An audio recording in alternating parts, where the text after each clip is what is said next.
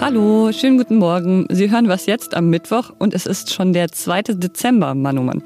Das ist was jetzt der Nachrichtenpodcast von Zeit Online. Ich bin Pia Rauschenberger und im Podcast geht es heute um das umstrittene Sicherheitsgesetz in Frankreich und um Senioren in Pflegeheimen. Jetzt kommen aber erstmal die Nachrichten. Ich bin Anne Schwedt, guten Morgen. Nach der Amokfahrt in der Innenstadt von Trier mit mehreren Toten soll der Tatverdächtige heute dem Haftrichter vorgeführt werden. Nach ersten Erkenntnissen der Staatsanwaltschaft gibt es Hinweise auf eine mögliche psychische Erkrankung bei dem 51-Jährigen. Nach den bisherigen Ermittlungen hatte der Mann gestern Nachmittag mit einem SUV gezielt Menschen in der Trierer Fußgängerzone überfahren. Fünf Menschen kamen ums Leben, darunter ein neun Wochen altes Baby. 14 weitere Menschen wurden verletzt. Bereits wenige Minuten nach dem ersten Notruf konnten Polizisten den Autofahrer festnehmen. Das Motiv des Mannes ist weiter unklar. Einen politischen oder religiösen Hintergrund schließen die Ermittler aber bislang aus. Es gebe auch keine Hinweise auf Mittäter oder Komplizen. Der Verdächtige ist Deutscher und gebürtig aus Trier.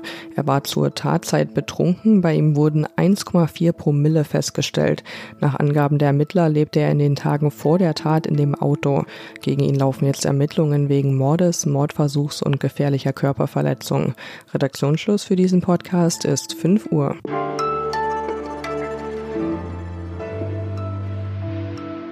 Trotz Corona sind am Wochenende in Frankreich sehr, sehr viele Menschen auf die Straße gegangen. Es waren auf jeden Fall mehr als 100.000.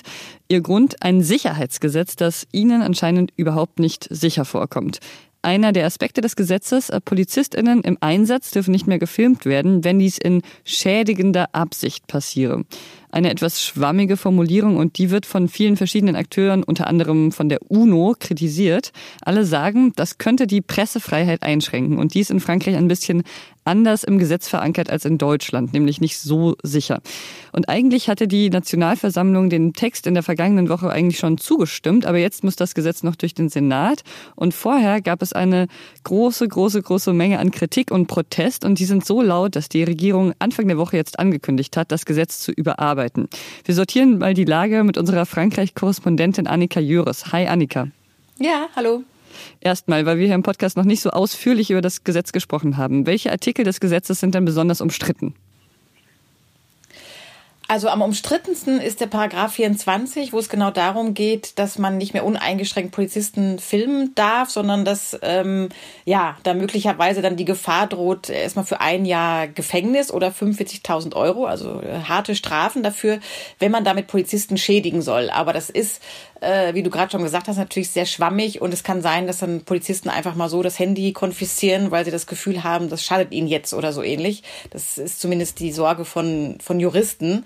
Insofern, das ist der umstrittenste Punkt, aber das gesamte Gesetzespaket enthält sehr viele, ja, autoritäre Maßnahmen, restriktive Maßnahmen, also auch sowas wie vermehrten Drohneneinsatz oder noch mehr ähm, Kameras in den Innenstädten aufzubauen. Also das ganze Paket ist insgesamt fragwürdig. Also es wird kritisiert eben von Menschenrechtsorganisationen. Jetzt gab es ausgerechnet in den vergangenen Tagen zwei Vorfälle, die eigentlich belegen, dass es ziemlich wichtig sein kann, auch Polizeigewalt zum Beispiel auf Video festzuhalten.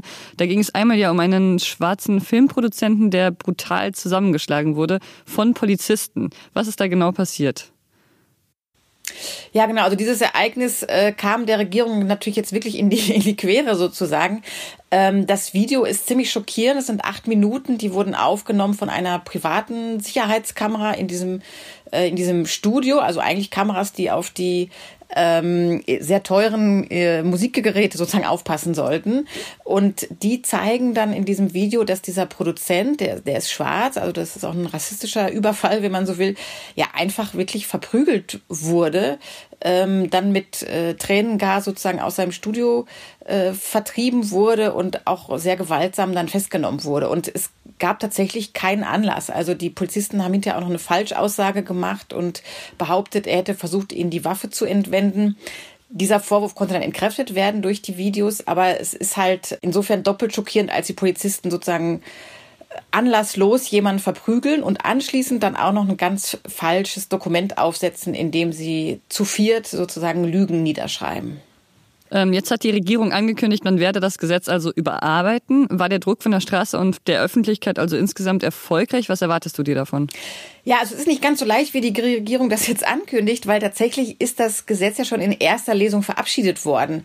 Jetzt geht's noch mal zurück in den Senat. Da gibt es eine republikanische Mehrheit, also der Konservativen, die das Gesetz befürworten. Und dann geht's nochmal zurück in die Nationalversammlung. Also es ist nicht so leicht, diesen Prozess jetzt einfach zu stoppen. Und die Hardliner bei Macron, also allen voran der Innenminister, der ja eigentlich auch von den konservativen Republikanern kommt, haben sich extrem für dieses Gesetz eingesetzt. Also ich glaube nicht, dass es tatsächlich komplett von der Bildfläche verschwinden wird. Danke dir, Annika. Sehr gerne.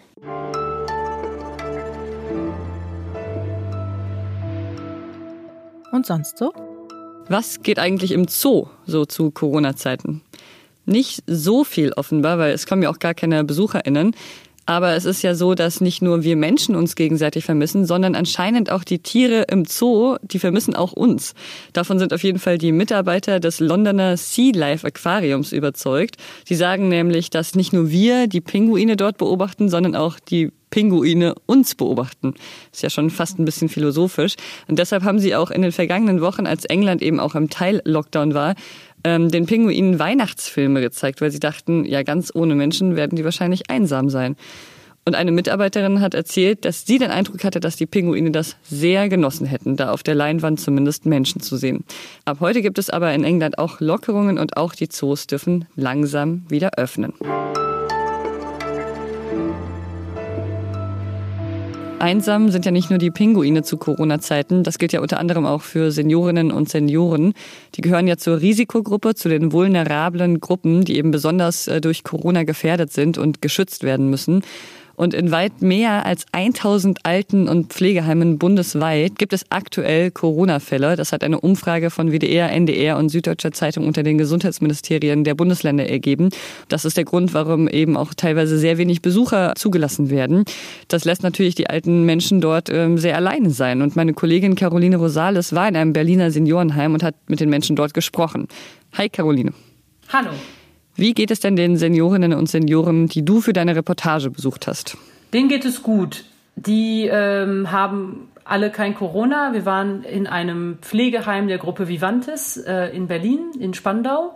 Und äh, dort ist tatsächlich, es ist eine der wenigen Pflegeheime in Deutschland, wo noch kein Corona-Fall sich bestätigt hat. Und tatsächlich, das habe ich innerhalb der Recherche erfahren, ist es nämlich so, dass die Hälfte aller Corona-Toten in Altersheimen gewohnt haben. Und ähm, das ist eine sehr hohe Zahl. Deswegen gibt es auch eben momentan sehr hohe Schutzmaßnahmen für diese Pflegeheime, weil die sehr, sehr lange ungeschützt waren.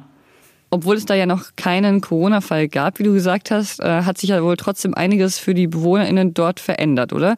Was ist jetzt anders als vorher?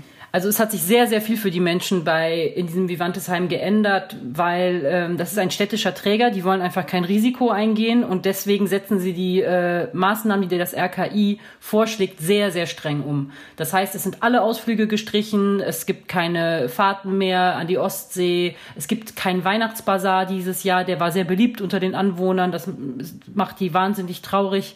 Ähm, es gibt nur Treffen mit der Familie draußen in Besucherzelten, auf den Zimmern gar nicht oder es gibt eben Besucherbalkone. Und äh, tatsächlich ist sogar das Restaurant geschlossen unten, das ist der Speisesaal. Das heißt, alle Mahlzeiten müssen auf den Zimmern eingenommen werden oder eben in dem Wohnbereich. Und so sagen die alten Leute auch zu Recht, es ist halt einsam geworden und sehr langweilig. Leiden die denn sehr unter der Einsamkeit? Also ich meine, merkt man, dass die zum Beispiel körperliche Rückschritte machen oder sowas? Also erstmal ist es eine Generation, die den Zweiten Weltkrieg bereits in der Kindheit erlebt hat, die Nachkriegszeit. In dieser äh, Generation ist es einfach nicht gang und gäbe zu jammern. Aber die haben schon für ihre Verhältnisse ihren Unmut ausgedrückt und äh, auch ihre Trauer darüber, dass es eben kein lebenswertes Leben mehr ist. Ich habe zum Beispiel mit einer 97-Jährigen geredet, die hatte drei Schlaganfälle und die sagt, sie hat ihre Enkel ein halbes Jahr nicht gesehen. Da habe ich ihr zu ihr gesagt, na ja, aber schauen Sie mal, die Impfung kommt und äh, nächsten Sommer ist alles wieder normal. Und dann sagte die zu mir, äh, ich bin 97, ich hatte drei Schlaganfälle. Was was denken Sie? Also wer weiß, was nächsten Sommer ist, ob ich überhaupt noch am Leben bin. Hm. Was könnte man denn für diese Senioren verändern, damit es denen zumindest ein bisschen besser geht in dieser einsamen Zeit? Also so, so hart und so simpel es klingt und leider äh, ist es so ein bisschen die Zeit der einfachen Antworten, aber ähm, ich glaube, dass Es braucht einfach mehr Personal.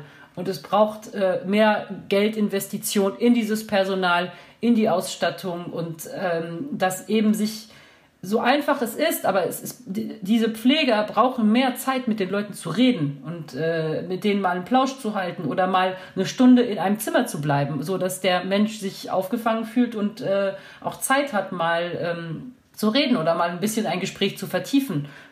Ich glaube, das ist das einzige, also das ist vielleicht die einfache Antwort darauf. Danke, Caroline. Vielen Dank. Und das war was jetzt für heute Morgen.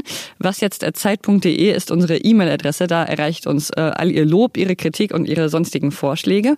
Ich bin Pia Rauschenberger. Machen Sie es gut. In meinem Badezimmer klebt übrigens ein Sticker, auf dem steht Call Oma, so als dauerhafte Erinnerung. Und das werde ich wohl dann auch mal machen später.